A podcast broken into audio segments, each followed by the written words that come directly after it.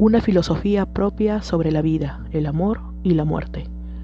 A partir de posturas foráneas, supo impregnarle un sello distintivo al modernismo en Latinoamérica.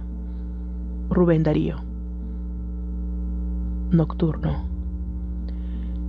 En los instantes del silencio misterioso, cuando surgen de su prisión los olvidados, en la hora de los muertos, en la hora del reposo, sabréis leer estos versos de amargor impregnados.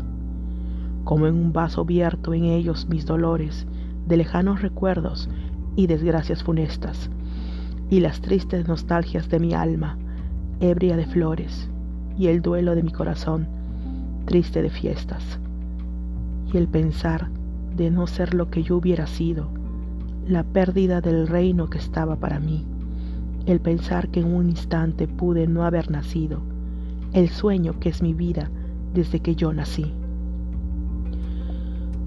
Los momentos trascendentales e intensos de nuestra vida, lleno de contradicciones, de idas y venidas en la mente, como incansables tal vez en el tiempo. Hoy, en Entre las Páginas, compartimos la obra de Rubén Darío. Podrás continuar la lectura libremente. Lo podrás encontrar en la obra Cantos de Vida y Esperanza. Una próxima lectura nos esperará en este espacio, solo para lectores. Entre las páginas, con Lee López. Hasta la próxima.